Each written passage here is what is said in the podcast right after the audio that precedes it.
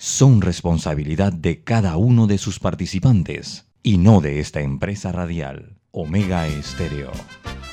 Son las 7 y 30 de la mañana, hora de un buen café y hora de Infoanálisis, el programa de información y análisis más profundo y actualizado de Panamá. Infoanálisis con Guillermo Antonio Adames, Rubén Darío Murgas y Milton Enríquez. Infoanálisis por los 107.3 de Omega Estéreo, cadena nacional.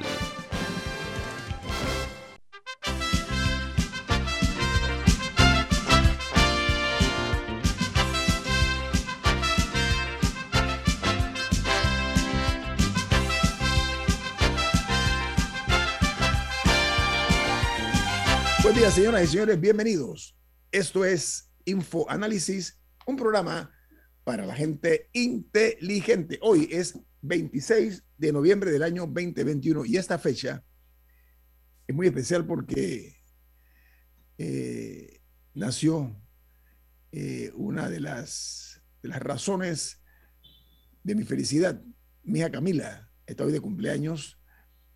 Eh, Camila es el orgullo, con su hermana Ana Sofía, el orgullo de un padre que se ve premiado con, hijas con las características tanto de Camila como de Ana Sofía, pero en el caso particular de Camila, le vamos a, desear públicamente, ya lo hice a medianoche, eh, la felicité, esta mañana lo volví a hacer y ahora lo hago a nivel nacional con el permiso tanto de Rubén y de, y de Milton como también de la audiencia, me permiten esa expresión necesaria de, compartir con ustedes la alegría que me da que Camila está hoy de cumpleaños y le deseo que cumpla muchos años más con salud, Camila.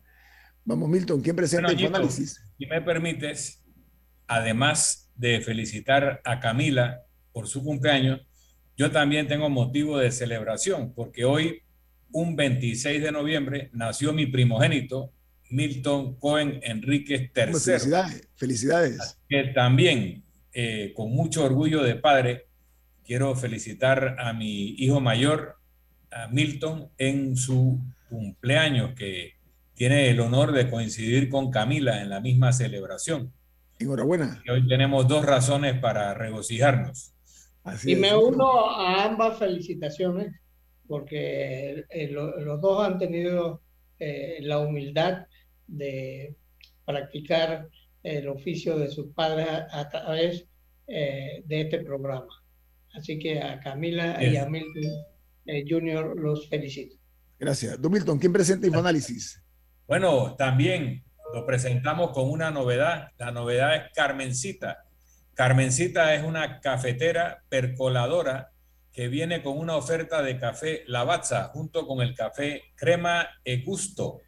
Aquellos que tienen la fortuna de poder vernos por internet pueden estar viendo a Carmencita en una edición exclusiva en un acabado negro, muy artística, con el café crema de gusto que se da en esta oferta navideña. Café Lavazza, un café para gente inteligente y con buen gusto, presenta Infoanálisis. Gracias, Milton. Recuerden, este programa se ve en vivo, en directo, en eh, video, a través de las plataformas de Omega Stereo, particularmente Facebook Live.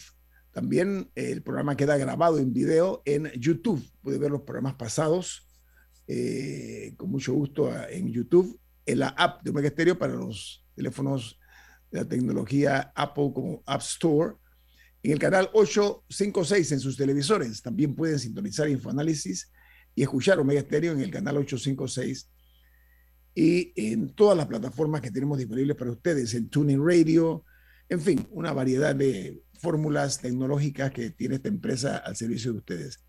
Vamos a dar a conocerlas antes, antes que entre el, invitado de esta mañana, un ministro de Estado, va a estar con nosotros esta mañana. Las noticias internacionales, las primeras planas de los diarios más importantes del mundo. Hay un índice global que se llama Global Power Cities. En su versión del año 2021 dio a conocer las 10 ciudades más atractivas del mundo para invertir, para poner su dinero en las inversiones. Por primera vez aparece Madrid en el listado, en la posición número 9. Primera vez que está a nivel mundial en la posición del top 10, como se le dice en inglés. Los 10 primeros puestos son los siguientes. Londres, el número uno, seguido de Nueva York, Tokio, París, Singapur, Ámsterdam, Berlín, Seúl, Madrid, como dije, y Shanghai. Son las 10 ciudades más apropiadas para invertir en el mundo.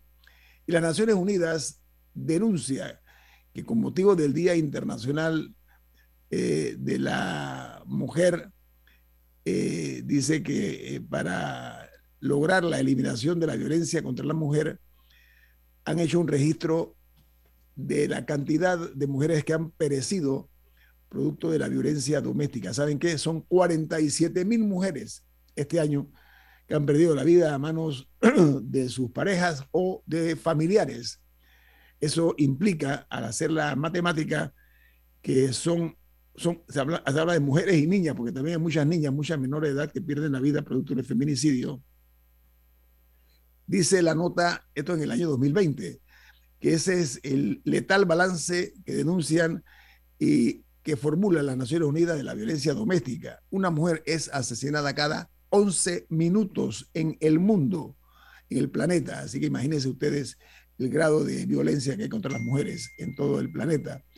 En América Latina se reportaron 4.000 feminicidios al año, lo que ha causado mucha indignación con la presencia de grupos de mujeres que salieron a las calles a protestar ayer en varias ciudades del mundo. Aquí en Panamá no fue la excepción en toda la región marcharon lo que se llamó o se denomina el 25N, el 25 de noviembre, fecha en que se ha escogido para denunciar este flagelo del crimen a las mujeres.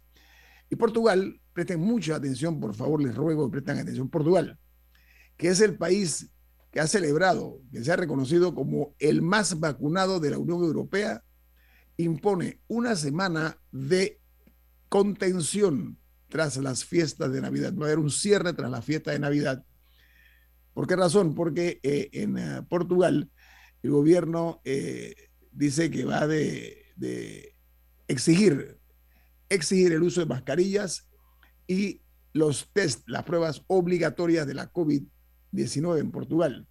Mientras en Venezuela se anunció que el presidente Nicolás Maduro llegó a Cuba ayer para conmemorar los cinco años de la muerte de Fidel Castro, el presidente venezolano, quien no viajaba a La Habana desde el año 2019, acompañó a su par cubano y a Raúl Castro en los eventos de inauguración del centro Fidel Castro Rus, que se inauguró ayer, como dije. En el Reino Unido, los científicos eh, alertan que la vacuna anti-COVID podría ser menos efectiva contra una nueva variante identificada en el territorio británico y otra, eh, esta ha eh, recibido una nueva variante que fue hallada también en Sudáfrica. O sea, se está complicando un poco aparentemente eh, esto, así que por eso es importante tomar las precauciones. Mientras en Brasil dan 31 años y 11 meses de cárcel al expresidente del Comité Olímpico de Brasil, que durante dos décadas, más de dos décadas, ocupó ese importante cargo, eh, está detenido por la presunta compra de votos para obtener la celebración de los Juegos Olímpicos de Río de Janeiro que se celebraron en el año 2016. Pagó una millonada, compró conciencias, compró nombres, compró votos para lograr que Brasil se ganara este privilegio. Mientras en México, la marcha del 25N eh, en la Ciudad de México terminó con 11 mujeres policías heridas. Dice que el gobierno de la Ciudad de México informó que en la movilización participaron alrededor de 1.500 personas y hubo conatos de bronca. Bronca es de pelea, pues de, de, actividad violenta. Mientras se conecta el, el, el ministro Carlos Aguilar, vamos a continuar con las notas internacionales. Los diarios de los Estados Unidos titulan así, el Washington Post dice que la Agencia de Salud advierte que el aumento de coronavirus en Europa puede ser una ventana al futuro para las Américas, hablando de las tres Américas. En la primera plana del Post, como se le llama el Washington Post, añade que la OPS, la Organización Panamericana de la Salud, dijo que los casos han aumentado un 23% durante la semana pasada en todas las Américas. Y el diario The New York Times titula Nueva variante en Sudáfrica muestra un salto en la evolución del coronavirus. Dice que hasta ahora se han eh, identificado unas 22, 22 eh, casos positivos de la variante que se origina en Sudáfrica. Eh, se ha prohibido en Gran Bretaña los viajes en cualquiera de las fórmulas de comunicación desde seis naciones del sur, del sur de África, lo que obligó a muchas personas que estaban a pasar por la cuarentena en ese país. Y cierro con las notas de los Estados Unidos para platicar con el ministro que nos acompaña esta mañana, con el diario The Wall Street Journal. Su título principal dice, los minoristas en línea exigen ubicaciones de tiendas reales se espera, dice The Wall Street Journal, que los minoristas este año abran más tiendas de las que cierran por primera vez desde el año 2017 y que la mayor parte del crecimiento proviene de los comerciantes masivos y de las cadenas de alimentos, medicamentos, medicamentos y lo que llaman ellos convenience stores, las tiendas de conveniencia. Y en El Salvador cierran por primera vez desde el año 2017 la mayor parte del crecimiento que proviene de los comercios o de los comerciantes masivos, eh, perdón, eh, perdón, en El Salvador, 500 personas, disculpen, estarían siendo espiadas por el gobierno salvadoreño de acuerdo al diario elsalvadoreño.com. Dice que tiene una fuente que le dio esa información y que entre los espiados por el gobierno hay periodistas, hay un uh, diplomático y hay eh, diputados y funcionarios de otros órganos del Estado. Bueno, amigos, vamos hoy a platicar, nos da muchísimo gusto, con el ministro de Cultura. Y esto tiene una connotación especial porque eh, Carlos Aguilar, a que le doy una bienvenida, una fuerte bienvenida. Don Carlos, bienvenido, ministro, ¿cómo está? No se le escucha el, el, el microfonito. Buenos días, disculpe. Buenos días, don Guillermo, y a todos los radioescuchas que sintonizan día a día este programa. Gracias, ministro. Bueno, usted tiene el privilegio de que, y, hay que reconocer, así como critico este gobierno, criticamos nosotros ciertas acciones de este gobierno, reconozco, por lo menos en lo particular, que se atrevió a dar un paso histórico y era convertir la Casa de la Cultura, el, el, órgano del Estado, del Ejecutivo, que tiene que ver con la cultura, en convertirlo en un ministerio. Y cuando yo digo que usted, perdón, queda en la historia registrado su nombre y apellido, es porque usted se convierte en el primer ministro de Cultura de la República de Panamá. Así que eh, el reconocimiento para la administración del señor Laurentino Cortizo como para usted que fue el escogido. Así que, ministro de Cultura, es un placer tenerlo aquí esta mañana. Oiga, cuéntenos cómo marcha, en este caso, el tema eh, del bicentenario eh, de nuestra República con relación a nuestra independencia de Panamá de España en el año 1821. Ahora, ¿qué se está haciendo en este bicentenario hasta ahora? ¿Cuáles son los planes? ¿Cómo se desarrolla, ministro? muchas gracias, Guillermo. Bueno, efectivamente, desde el año pasado, en septiembre, el presidente de la República designó la Comisión del Bicentenario, conformada por cinco instituciones y diez personalidades de diferentes ámbitos de la vida nacional, historiadores, eh, representantes de los afrodescendientes, representantes de los grupos indígenas y demás, de todos los sectores de la sociedad. Y desde ese momento empezamos a elaborar un plan para celebrar el Bicentenario. Hasta este momento se han realizado más de 350 actividades. Y por razón de la pandemia, muchas de esas actividades no han sido de carácter festivo propiamente, y, creo que esta es la parte positiva, sino que han sido eh, actividades más que todo dedicadas a la academia a los foros. perdone que lo interrumpa, vamos a hablar acerca de esas actividades académicas y otras, porque tengo un corte comercial. Eh, al regreso seguimos platicando con el ministro de Cultura, eh, don Carlos Aguilar. Viene más aquí en Info Análisis, un programa para la gente inteligente. Omega Stereo tiene una nueva app. Descárgala en Play Store y App Store totalmente gratis. Escucha Omega Stereo las 24 horas donde estés con nuestra nueva app.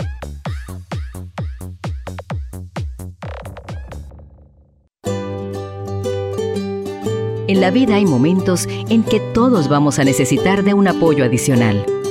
Para cualquier situación, hay formas de hacer más cómodo y placentero nuestro diario vivir.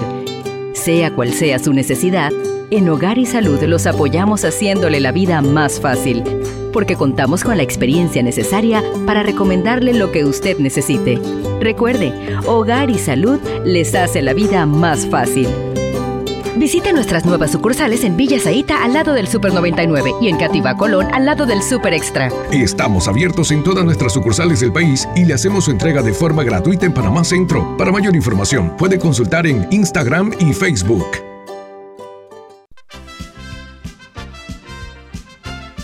La gente inteligente escucha InfoAnálisis. Los anunciantes inteligentes se anuncian en InfoAnálisis. Usted es inteligente. Llame al 269-2488 y todos lo sabrán. Infoanálisis, de lunes a viernes de 7 y 30 a 8 y 30 de la mañana, en donde se anuncian los que saben.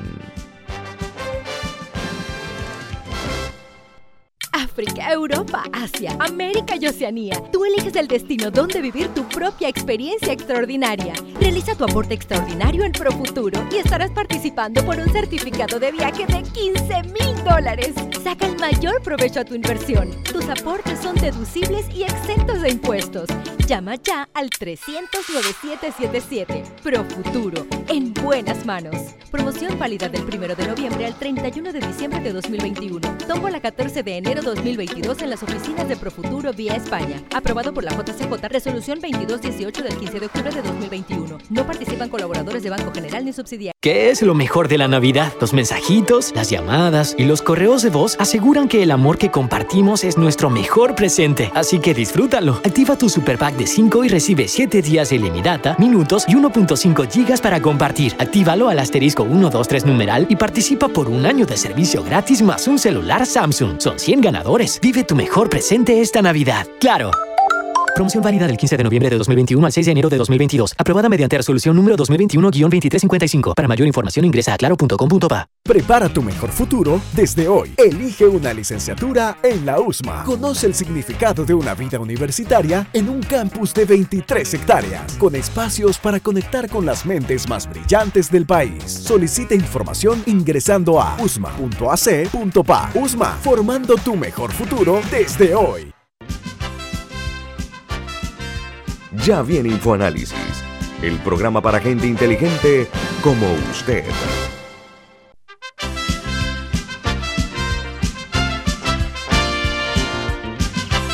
Continuamos platicando con el ministro de Cultura. He tenido la cortesía del Vara para Colón a una actividad que tiene eh, una inauguración en el Fuerte Sherman, eh, en una, eh, una obra eh, en la cual participa tanto el Ministerio de Cultura como Medio Ambiente y la Autoridad de Turismo. Eso vamos a hablar después, pero continúe, ministro, acerca de los planes del desarrollo, del desempeño de las actividades con motivo del Bicentenario, la independencia de Panamá de España en el año 1821. Ministro, adelante.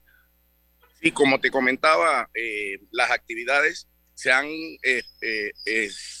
dirigido más que todo a las actividades académicas, ¿no? Actividades tipo foros, eh, congresos. Hace dos semanas tuvimos un congreso internacional con participación de historiadores de todo el continente, de Norteamérica, Centroamérica y Suramérica, incluso algunos de Europa, para hablar sobre las independencias desde otro punto de vista, la participación de las mujeres, por ejemplo, en las independencias de América Latina, la participación de los afrodescendientes, la participación de los grupos indígenas incluso en todas estas independencias.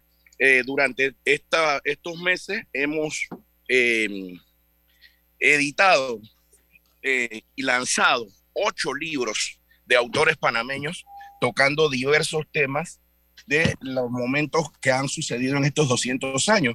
Para destacarte, el libro 1821 de Alfredo Castillero Calvo es una de las publicaciones. El libro sobre... Adelante. Ah. El video se, se congeló para eso. Y por ahí, bueno, hemos tenido varios lanzamientos de libros y como te digo, foros y más que todo actividades del tipo de tratar de reestudiar la historia, de ver esos otros ángulos que hasta este momento no se habían visto y no se habían tocado. Todos estos foros y demás van a ser eh, eh, publicados en documentos el próximo año para que todos podamos tener acceso. Los libros, incluso algunos ya están eh, disponibles en diversas librerías del país, en la casa del escritor panameño que tiene el Ministerio de Cultura en el Arco Chato. Y bueno, en estas últimas semanas, Guillermo, y, y, aprovecho para saludar a Milton y a Murgas, que no los había visto al principio, Estamos eh, también enfocados en continuar este tipo de actividades. Ayer tuvimos un concierto de la banda republicana organizado por la Fiscalía de Cuentas. Esa es otra cosa que podemos destacar, que adicional a las cinco instituciones que forman parte de la Comisión del Bicentenario, todas las instituciones públicas y varias empresas privadas se han sumado a esta celebración. Por ejemplo, las tarjetas de bus y del Metrobús si las buscas, va a ver que todas son alusivas al bicentenario. Asimismo, otras empresas también han hecho videos y demás para promocionar sus servicios y productos, pero haciendo alusión al bicentenario. Ministro, hubo propuestas, permiso, hubo propuestas, ministro, hubo propuestas ciudadanas que han superado las expectativas, la respuesta. Estamos hablando de casi 175 mil propuestas ciudadanas. ¿Eso, es correcto? Ah, en el pacto, en el pacto del bicentenario. claro, en el pacto. 186 mil propuestas, luego de que se filtraron y se vieron que algunas eran parecidas o muy similares, entonces bajaron a 176 mil, pero en realidad hubo 186 mil ciudadanos que pusieron propuestas. Esto sin contar los ciudadanos que ponían me gusta esta propuesta o no me gusta o ponían una opinión. O sea, cientos de miles de panameños, hombres y mujeres de todas las regiones del país participaron en estas propuestas. Ya se han entregado todos los informes regionales porque tú podías poner propuestas que impactaran en tu región, en tu provincia o a nivel nacional. Y el próximo martes 30 en la tarde, en un acto en, el Centro de Convenciones de Amador, la comisión del pacto, que es diferente de la comisión del Bicentenario, son dos grupos de trabajo diferentes, eh, dirigido allá por la eh, doctora Paulina Franceschi, el próximo martes 30 para cerrar estas actividades del mes de noviembre va a entregar el documento final al presidente en donde eh, eh, pues están contenidas o comprimidas incluso estas 186 mil propuestas reducidas a los aspectos esenciales porque como te dije hay muy parecidas o se podrían unificar unas con otras para tener un solo criterio. Eh, creo que, que el martes va a ser un día muy importante en la historia del país porque fue un proceso de consulta ciudadana nunca antes visto, de abajo hacia arriba, Casi siempre los temas, por ejemplo, de la concertación eran representantes de organizaciones que iban y, debatían sobre diversos temas para llegar a consensos. En este caso fue la misma ciudadanía la que participó, dio sus opiniones y un equipo entonces elaboró el trabajo de tratar de compendiar esto y darle una forma eh, eh, eh, más, más sencilla. Pero ha contenido aspectos desde la economía, infraestructura, temas Agua, Agua también tuvo tocado, ¿no? Perdón. agua también. Perdón, no entendí. Usted se iría hacia Colón, porque eh, va en su carro, va en marcha, pero quiero eh, eh, invitarlo. Usted va a una actividad en Colón, pero tiene que ver, como usted dijo, con el fuerte que está ubicado en esa provincia, en Fuerte, Fuerte, Fuerte San Lorenzo.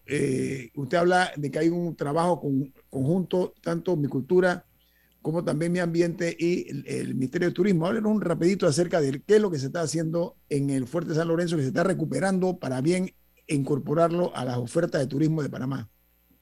Como parte del programa de recuperación del, del patrimonio histórico, estamos restaurando con el apoyo de fondos del PIT. No solo la aduana de Portobelo, ya están los actos públicos eh, casi en la parte final de los cuatro fuertes en Portobelo, sino también el fuerte de San Lorenzo, que ya lleva un buen avance, eh, donde están trabajando incluso personas del área de la misma costa abajo de Colón.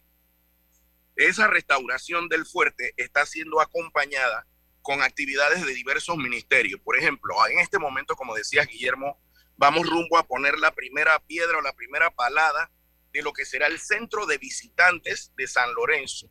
San Lorenzo es un patrimonio cultural un patrimonio histórico, el fuerte, pero también hay un patrimonio natural reconocido por UNESCO ahí en, la, en el área boscosa del lugar. Entonces, en esta área va a haber un, mirador con eh, un centro de visitantes que está siendo liderizado por el Ministerio de Ambiente. Eso es lo que vamos a ir a hacer ahora, a iniciar los trabajos de eso. Esto también está siendo acompañado por la Autoridad de Turismo con toda una proyección de lo que queremos de turistas para el próximo año y está siendo acompañado también por el Ministerio de Obras Públicas que está restaurando, reconstruyendo, mejor dicho, la carretera que va desde Sherman hasta San Lorenzo, que en este momento ya tiene un 60% de avance, porque de nada sirve tener el patrimonio restaurado y todos esos centros de visitantes si la carretera no, no, no, no, reúne las condiciones para que los turistas y los nacionales lleguen. Entonces estamos en interinstitucional, hoy, eh, hoy estaremos allá y aspiramos a que en el próximo año ya la carretera esté lista, Mirador esté bueno, en proceso de construcción y la restauración mucho más avanzada y que la gente ya pueda llegar. En el fuerte de San Lorenzo, tanto en la aduana de Puerto Velo, no solamente estamos restaurando las edificaciones, sino que ambos... Adelante, ministro. Bueno, eh, él va... Un lugar, otro país, lugares. Oiga, tengo un corte comercial. Al regreso, don Rubén Darío Murgas le tiene una pregunta para usted, ministro. Así que eh, los que nos están viendo, ya vemos que usted va en, en, marcha en su auto dirigiéndose a Colón. Así que agradecemos mucho la entrevista. Viene más aquí en Info Análisis. Este es un programa para la gente inteligente.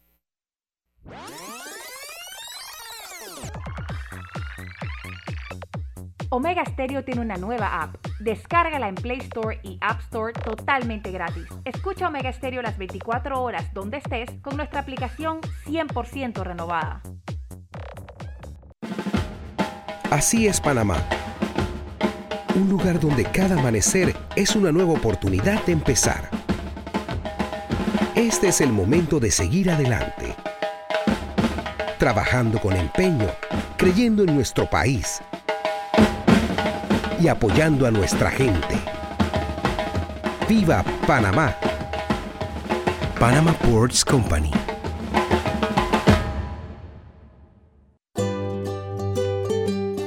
En la vida hay momentos en que todos vamos a necesitar de un apoyo adicional. Para cualquier situación, hay formas de hacer más cómodo y placentero nuestro diario vivir. Sea cual sea su necesidad, en Hogar y Salud los apoyamos haciéndole la vida más fácil, porque contamos con la experiencia necesaria para recomendarle lo que usted necesite. Recuerde, Hogar y Salud les hace la vida más fácil. Visite nuestras nuevas sucursales en Villa Zaita al lado del Super 99 y en Cativa Colón al lado del Super Extra. Estamos abiertos en todas nuestras sucursales del país y le hacemos su entrega de forma gratuita en Panamá Centro. Para mayor información, puede consultar en Instagram y Facebook.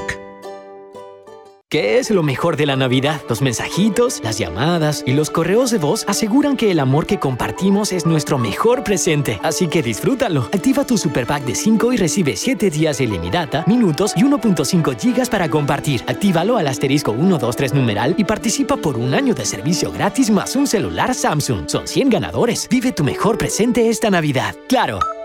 Promoción válida del 15 de noviembre de 2021 al 6 de enero de 2022. Aprobada mediante resolución número 2021-2355. Para mayor información ingresa a claro.com.pa. Ya viene InfoAnálisis, el programa para gente inteligente como usted.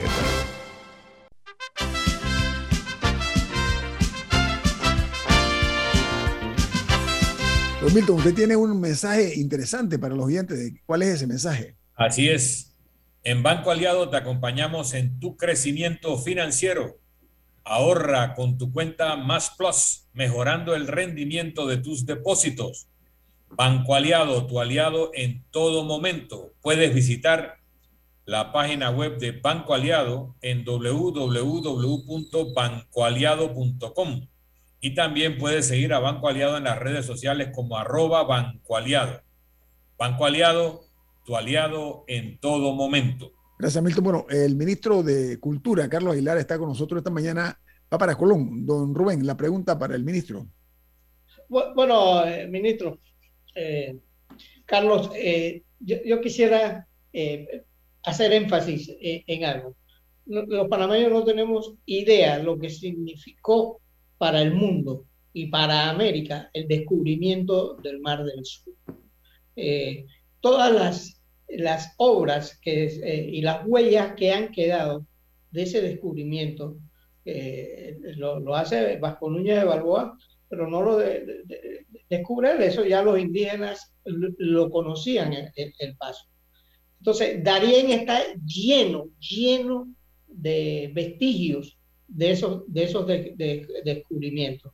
Eh, en, en, el Atlántico está Portobelo, y, y, y, está eh, San, Lorenzo. Eh, eh, San, San, San, Lorenzo como pruebas vivientes de, de, de, lo que llegaban, porque los barcos nunca podían cruzar porque no, no había el canal, de, lo que hay ahora, que es el, el, canal de Panamá. Entonces los, panameños tenemos que empoderarnos de las cosas que, nosotros hicimos. Darien está, y, y, se lo aviso, eh, mi, ministro, para que rescate esos, esos, eh, esos vestigios, porque eso está lleno de ruinas eh, en, los poblados de Darien, que dan testimonio.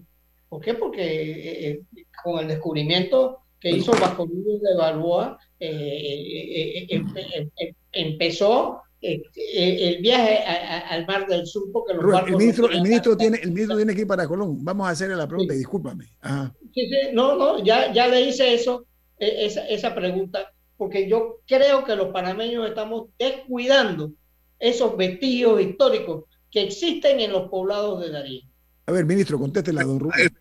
Efectivamente, Rubén Darío, mira, no solo en Darien, donde el equipo de patrimonio histórico, patrimonio cultural, ahora se llama la dirección, ha estado ya haciendo los estudios de ver cómo se encuentran, en qué condiciones están varios de estos sitios, sino incluso en la mitra de la chorrera también tenemos vestigios de los caminos reales de la época y así en otros lugares. Mira, una de las cosas que, que, uno siente cierta impotencia eh, es que yo quisiera poder reparar con el equipo de cultura restaurar todos estos sitios de un solo golpe. No solo todos estos sitios, el Ministerio de Cultura tiene 18 museos, sin contar los dos que vamos a abrir después en la aduana de Portobelo y en San Lorenzo, que serían 20 museos. Y yo quisiera que pudiéramos nosotros restaurar esos 20 museos, 18 museos en un solo año. Pero bueno, lastimosamente incluso nos llegó la pandemia y, y, la situación económica pues ha estado un tanto restringida como ustedes conocen. Pero lo que sí hemos hecho lo que sí hemos hecho es enfocarnos en donde sí teníamos recursos. Por ejemplo, todo esto de la ruta colonial transísmica que bien dice Rubén Darío, que en aquella época era lo que era el canal de lo que es el canal de Panamá ahora, eh, estamos metiéndole la mano duro gracias al apoyo del Banco Interamericano de Desarrollo y a ese trabajo interinstitucional que te he comentado. Este, el, el fuerte de San Lorenzo, como que les comentaba, ya lleva 29% de avance en su restauración la aduana lleva otro tanto de la restauración. En el verano vamos a iniciar la restauración de los cuatro fuertes de Portobelo. En el casco antiguo, ustedes saben que también el Ministerio de Cultura, a través de la oficina del casco antiguo, trabaja arduamente para mantener todos estos sitios históricos. En el caso de Panamá la Vieja, pues lo hacemos en conjunto con el apoyo que le damos económico al patronato de Panamá la Vieja. Y, y como ves, es bastante. O sea, casualmente una de las propuestas que había, que hay en el Pacto del Bicentenario, y que ojalá, bueno, este, podamos llevarla adelante, era algo que UNESCO eh, eh, recomienda para todos los países y es que el 1% del presupuesto nacional de cada estado debe estar dedicado al sector cultural. Imagínate, con los presupuestos que nosotros tenemos en Panamá, eso ahí estaríamos hablando de una buena cantidad de recursos y ya con esos recursos sí no habría excusa para darle mantenimiento a todos estos sitios históricos diseminados por el país porque por un lado, Guillermo, hablando de Bicentenario, Milton y Rubén Darío, es parte del rescate de nuestra historia, de nuestra memoria histórica, es parte del rescate de, nuestra autoestima nacional. Pero por otro lado, son generadores de ingreso y de riqueza muy importantes, porque todos estos sitios en buen estado y con buena museografía se convierten en sitios turísticos que serían un atractivo para muchas personas, no solo del, continente americano, sino de cualquier otro continente. Así que en esa línea hemos estado trabajando. En el tema del bicentenario, pues Guillermo, hoy tenemos algunas actividades de activación porque normalmente las fiestas patrias se circunscribían al 3, 4 y 5 y al 28 se, se celebraba más en el interior Hoy vamos a tener activaciones en la vía España, repartiendo banderas, va a haber algunas bandas de música en ciertos lugares para evitar aglomeraciones, pero que la gente cuando pase en su carro o en el bus o en el taxi sienta un poco la, efervescencia de que ya este domingo, dentro de dos días, se cumplen esos 200 años. De mañana llega la antorcha de los 200 deseos por Panamá que ha venido recorriendo desde el 10 de noviembre de la Vía de los Santos, pueblo por pueblo, así como en 1800 21 se diseminó ese germen de la independencia. Llega el sábado en la noche 27 aquí al Puente de las Américas, es recibida por la gobernadora, el Consejo Municipal, quienes dirigirán la antorcha a la Plaza Catedral, donde habrá un acto cultural, un acto artístico y cívico. Y el 28, que empieza temprano en la mañana, tendremos algo que normalmente no se hace, pero es que esta es una ocasión especial, que habrá izada de la bandera en la presidencia de la República con las autoridades nacionales y luego un Tedeum especial que Monseñor Ulloa está ofreciendo por ese bicentenario y de ahí caminaremos a la iglesia de San Francisco al lado de la Cancillería donde vamos a develar un mural dentro de la iglesia de San Francisco que la iglesia ha gestionado del artista Ureña, Aristides Ureña, en homenaje a las víctimas del COVID. Y luego de eso, pues, el Fernández empiezan las actividades de las bandas de música. A las 11 de la mañana habrá actividades en San Miguelito, y en la tarde, pues, la, eh, la velada cultural desde el Teatro Nacional.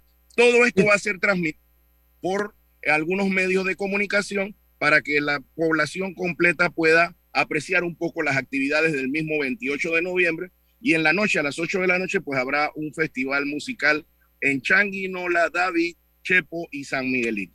Ministro, yo no quiero quitarle mucho tiempo porque usted va para Colón a cumplir la misión oficial que mencionó, pero es importante, usted habló de, los, de la recuperación de los museos. Yo quiero decirle lo siguiente, a título muy personal. Aquí hay un museo muy bello, necesarios en este país, que es el Museo de la Señora, que se, tiene el nombre de Reina Torres de Araúz. He observado cuando he pasado por ese sitio histórico, porque esa área de la 5 de mayo está llena de, de sitios históricos, que se está remozando, se está restaurando este Museo Reina Torres de Araúz eh, cuénteme cortito qué se está haciendo y para cuándo puede estar listo para que los turistas lleguen, para que los estudiantes vayan, para que nosotros, los ciudadanos comunes, podamos asistir a este, este Museo eh, Reina Torre de Arauz. Bien, sí, efectivamente. Ese es parte de los proyectos que estamos yendo de rescate y restauración, se me había pasado, el del Museo Reina Torres de Arauz. Además de los 18 museos, ya hay siete a los que le hemos metido la mano eh, en diferentes partes del país. O sea, nos quedan 11 pendientes, 10 eh, porque uno sería el Museo Reina Torres de Arauz. Este museo está ya, como bien dices, en proceso de restauración. Las obras empezaron este año. De, ese museo debe estar listo el, en el año 2023, a mediados del 2023. Tuvimos un pequeño percance, lo quiero comentar, que, que retrasó un poquito. Ya llevamos 15% de avance, llevaríamos un poquito más pero por debajo de ese edificio, que es un edificio de principios del siglo pasado, pasan unos desastres que no aparecían en ningún plano de la ciudad y cuando se estaban haciendo los trabajos de restauración, pues eh, nos encontramos con eso. Así que ahora, iniciando el verano en enero, en conjunto con el MOP y con el IDAN, en otro trabajo interinstitucional, vamos a tener que desviar esos desagües en la Plaza 5 de Mayo. Ahí vamos a tener que hacer unos trabajos que van a tomar un par de semanas porque esto, esto eh, no permite que corran bien las aguas y se emposan. ¿Y qué pasa? Que ahora el Museo Reina Torres de Araújo, aparte de su restauración en la edificación propia, que es el museo que conocemos y que va a quedar muy bonito de verdad, el sótano va a ser las salas de resguardo de las piezas, para que las piezas no anden dando tumbos por ahí, que a veces había comentarios que si se habían perdido, que si tal. Bueno, hay más de 15 mil piezas que forman parte de la colección de ese museo antropológico y esas piezas van a estar ahí mismo. ¿Eso qué nos va a permitir? Que, por ejemplo, cada seis meses podemos cambiar toda la exposición museográfica que hay. Cuestión de que si tú visitaste el museo una vez, no digas, ya no tengo que ir más porque ya lo visité, no, porque cada seis meses cambia todo lo que se está exhibiendo. Ese museo, como te digo, debe estar listo a mediados del 2023 eh, y esperamos que, bueno, que muchos visitantes, no solo panameños, sino extranjeros, puedan visitar el lugar, que además va a tener una sala alusiva a Reina Torres de Araúz, porque muchas personas dirán, bueno, ¿y por qué este museo lleva este nombre? va a haber una sala explicativa de todo el trabajo que ella y su esposo eh, eh, eh, realizaron juntos en temas de etnografía, antropología, incluso las filmaciones que tienen originales. la familia ha rescatado muchas de esas filmaciones que se hicieron cuando ellos hacían sus investigaciones en Darién y en otras provincias y se van a estar, el museo va a ser muy interactivo, va a tener las piezas arqueológicas, pero va a tener mucha interactividad con videos, con pantallas en donde los jóvenes podrán investigar tocando la pantalla y buscando más información.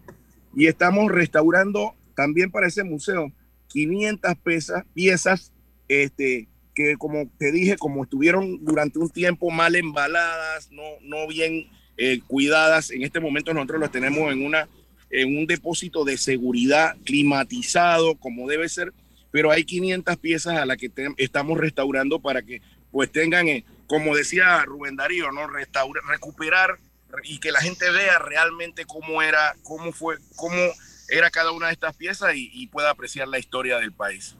Ahora, ministro, hay, hay, hay, cosas interesantes. Panamá fue el primero en el mundo en muchas cosas. Fuimos uno de los primeros países en el mundo que tuvimos un ferrocarril. Eh, eh, aunque no se crea, eh, Panamá fue uno, eh, y perdone que esto suene a un comercial, uno de los primeros países del mundo que tuvo Coca-Cola. Y, no, y, esto es verdad. Hay, los, los, dueños de la Coca-Cola una vez trataron de quitar el nombre de Coca-Cola al café Coca-Cola. Pero, ¿qué pasó? consultaron en Atlanta y en Atlanta le dijeron no podemos porque los que dieron esa autorización fueron los fundadores de, de, eh, Coca-Cola y nosotros no podemos eh, eh, borrar eso. Entonces, nosotros pudiéramos incentivar a la empresa privada para que también haga, haga un museo de la, de, la Coca-Cola. El, el ferrocarril transísmico fue uno de los primeros del mundo. Entonces nosotros tenemos eh, eh, que, como, la Avenida Central, que está al borde de desaparecer.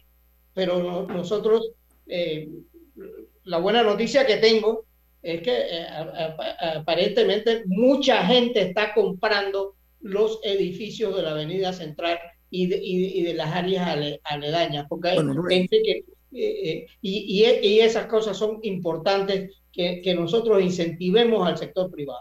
Muy, buena la propuesta, ministro. No los vamos a, interrumpir más en su viaje hacia Colón, a su misión en esa provincia.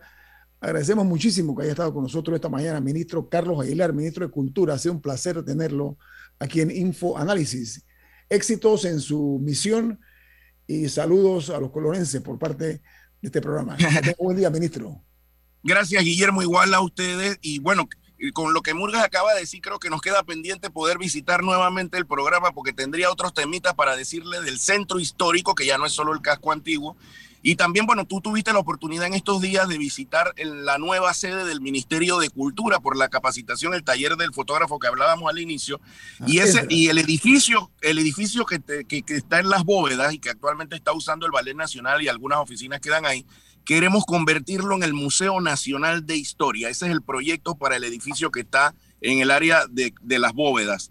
Y bueno, eh, eh, todavía este año estamos eh, trabajando todo lo, el proyecto mismo y aspiramos a que el próximo año podamos tener los recursos y antes de que se acabe esta administración, darle forma a ese Museo Nacional de Historia, porque Panamá no tiene un museo de historia como se merece, que es un poco lo que Rubén está comentando. Ministro, Aprovecho para decirle a mi amigo Milton que Yesenia Sánchez, mi directora de cooperación, que trabajó con él también en algunos momentos, le manda saludos. Yesenia Sánchez. Saludos a Yesenia y a don Carlos también. Hasta pronto. Carlos, vamos a unificar agendas para que vuelvas al programa en unas semanas, ¿ok? ¿Cómo no? ¿Cómo no, Guillermo? Gracias. Con gusto, de verdad, y gracias por la oportunidad. Gracias por la oportunidad de que el público se entere de lo que está pasando con el Bicentenario y con el Ministerio de Cultura. Por nada, ministro, que tenga buen día. Bueno, regresamos con otra invitada aquí en Infoanálisis. Este es un programa para la gente inteligente. Omega Stereo tiene una nueva app. Descárgala en Play Store y App Store totalmente gratis. Escucha Omega Stereo las 24 horas donde estés con nuestra aplicación totalmente nueva. Imagina acceder a un banco digital y ver las cinco playas más top para visitar en verano. Imagina entrar a investigar los requisitos para un préstamo y ver las últimas tendencias de autos y cómo conseguirlo todo en un solo lugar. Ya no tienes que imaginar. En Multibank creamos el mercado de los sueños.com, un portal lleno de novedades, viajes, gastronomía, autos, compras y hasta el hogar ideal para que tomes la mejor decisión al momento de cumplir tus sueños. Entra al mercado de los sueños.com, donde el único requisito es soñar, porque en Multibank cumplimos tus sueños. La gente inteligente escucha InfoAnálisis. Los anunciantes inteligentes se anuncian en InfoAnálisis. Usted es inteligente. Llame al 269-2488 y todos lo sabrán. Infoanálisis, de lunes a viernes de 7 y 30, 8 y 30 de la mañana, en donde se anuncian los que saben.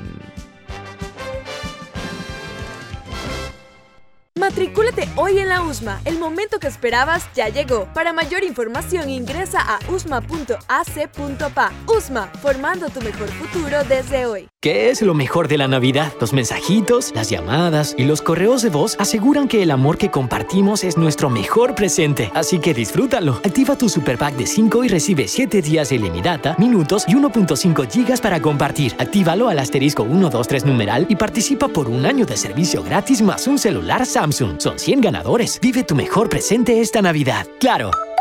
Promoción válida del 15 de noviembre de 2021 al 6 de enero de 2022. Aprobada mediante resolución número 2021-2355. Para mayor información ingresa a claro.com.pa.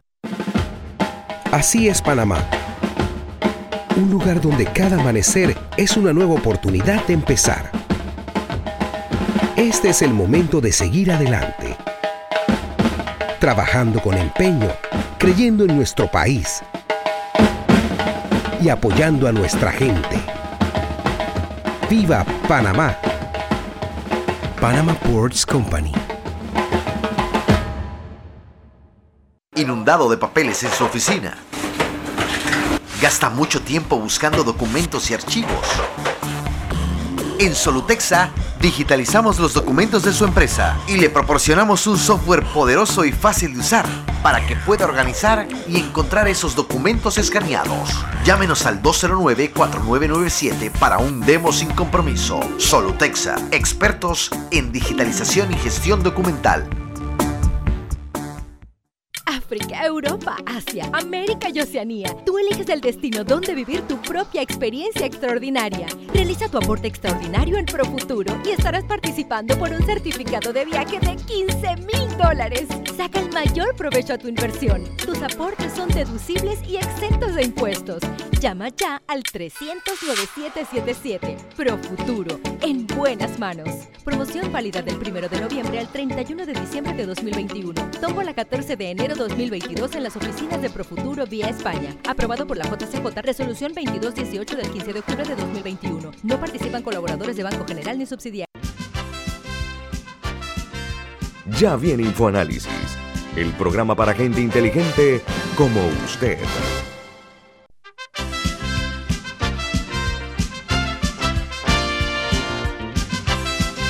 Don Milton, usted tiene un mensaje importante. ¿De qué se trata? Así es.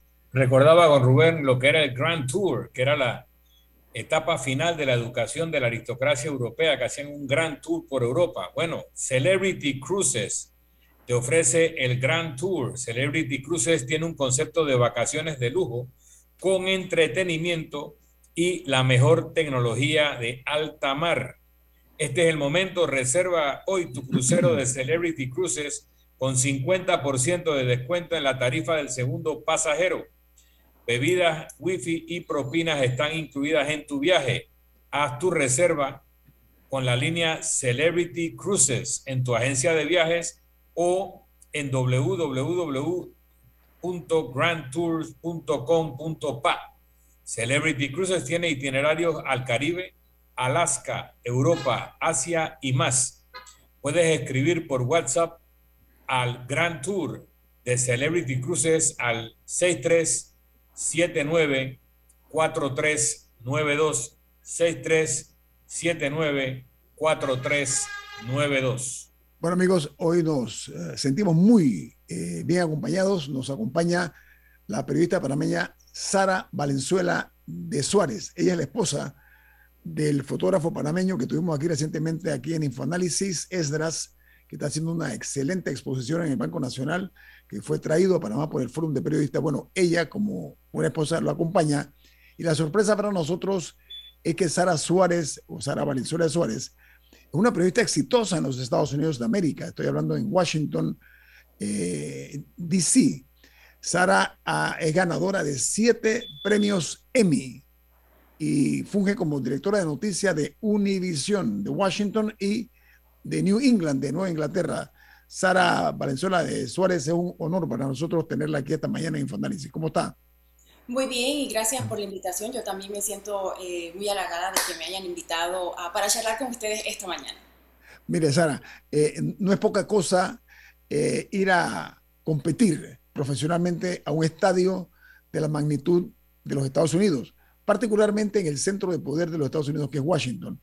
Usted como su trayectoria, que la ha llevado a ganar siete premios Emmy eh, y ser eh, ahora mismo eh, la que ocupa la responsabilidad, pero también la distinción de ser la directora de noticias de la principal cadena en español de los Estados Unidos, que es Univision, y en Washington, como decía, hablen un poco acerca de cómo usted llega a esa posición para servir de ejemplo y modelo para los futuros periodistas y para los que también ejercen este, que es el oficio más hermoso del mundo, como dijo Gabriel García Márquez.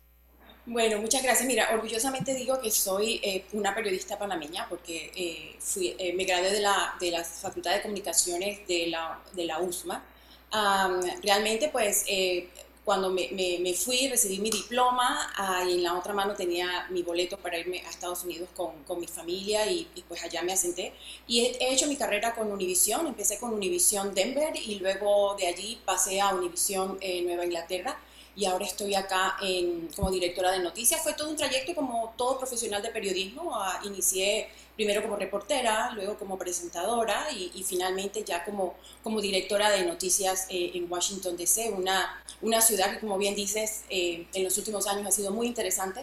Eh, la cobertura ah, periodística no solamente pues a nivel de, política, pero también tenemos que pensar en la comunidad latinoamericana que vive en la región de Washington, D.C. Y, darles a ellos el tipo de información necesaria que necesitan en su diario que hacer.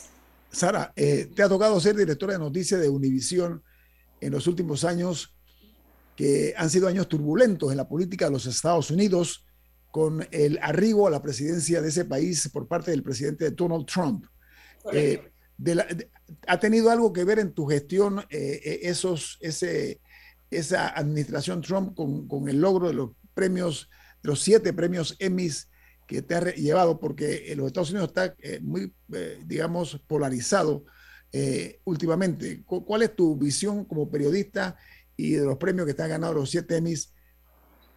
Ah, ¿En base a qué proyectos o trabajos Interesantemente, interesantemente eh, muchos de los Emmys han sido por, eh, por cobertura eh, política. En el caso, en el caso, no necesariamente en este último caso, bueno, sí, gané uno, ganamos uno, uno, el último premio que ganamos fue por una cobertura que hicimos, que hicimos con Trump. Los otros han sido también de política, cuando el presidente Obama estuvo, hizo uno sobre inmigración, DACA para los, para los muchachos.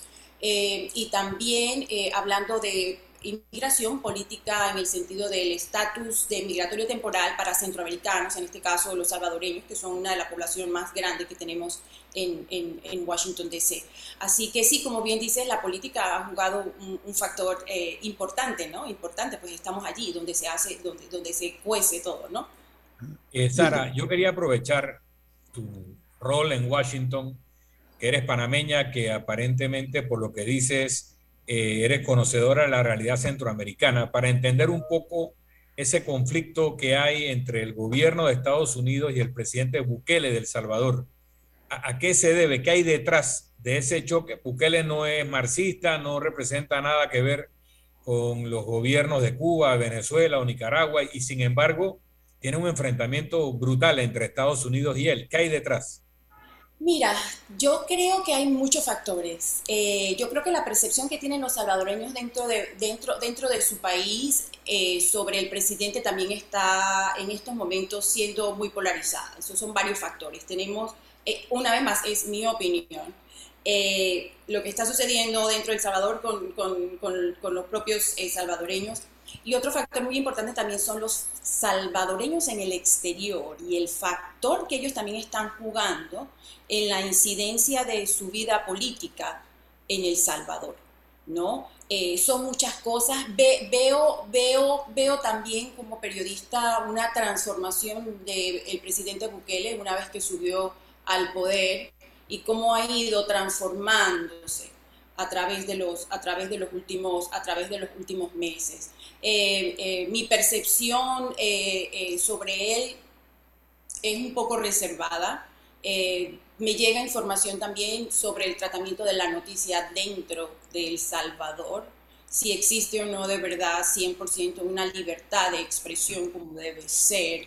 Así que hay que seguir viendo cómo se va a seguir desarrollando eh, eh, la política con, el, con, con, con, Bukele. Y bueno, viste lo último que ha pasado con la embajadora de, de, eh, de, Estados Unidos. Por eso la, la han retirado, y, el anuncio ha sido muy crítico sobre Bukele. Entonces parece un endurecimiento.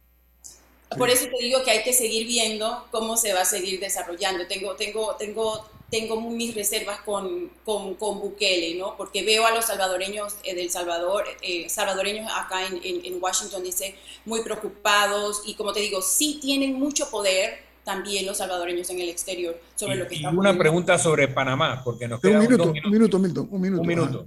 Eh, antes en Panamá, en el State Department había un Panamá Desk. Antes había cuatro funcionarios ratificados por el Senado basados en Panamá Hoy en día, ¿qué es Panamá en la política exterior de Estados Unidos? Te voy a hablar de mi percepción. Eh, no, soy sincera, no soy una, una, una súper fiel seguidora de lo que está pasando en, en, Panamá. Veo es la percepción que hay ahorita mismo a través de lo, de lo que ha sucedido con Panama Papers, con lo que está sucediendo, con lo que ha sucedido también con el expresidente eh, eh, Martinelli. Lo que sí te puedo decir es que la percepción que tenemos, que yo tengo del país en lo que está, en lo que, en lo, todo lo que ha pasado, sí lo ha afectado en su imagen a nivel internacional. Grandemente. Negativamente. Grandemente, correcto. Grandemente. De una manera qué, pena, qué pena que el tiempo nos, nos, nos, está asfixiando, pero reitero nuestro aprecio a ti porque estás en Panamá de visita desde Washington y tienes el tiempo muy corto, pero has eh, logrado aceptar nuestra invitación y nos sentimos muy halagados. Te deseo muchos más éxitos y más Grammys, perdón, más, más Emmys en tu, en tu sala de tu casa, me imagino. Gracias. Y, y, y que te acompañe el éxito siempre. Sara, Sara Valenzuela de Suárez, un fuerte abrazo a la distancia y sabremos de ti en, en, un futuro, si Dios quiere. Que tengas buen día y buen viaje, Sara. Gracias. Milton, Rubén, viene Álvaro Alvarado y su programa Sin Rodeos, así que nos vamos a nombre de... Bueno, nos despedimos nuevamente gracias a Café Lavazza y su nueva cafetera Carmencita, edición especial con un acabado único, el acabado negro que no se repetirá. Carmencita y su eh, café Lavazza crema de gusto en una oferta especial de fin de año. Escriba a www.lavazzapanamá.com y conozca más sobre Carmencita. Café Lavazza, un café para gente inteligente y con buen gusto. Despide Infoanálisis. Bueno, nos vemos el martes próximo, si Dios quiere. Que tengan un excelente long weekend, un fin de semana largo. Ha terminado el Infoanálisis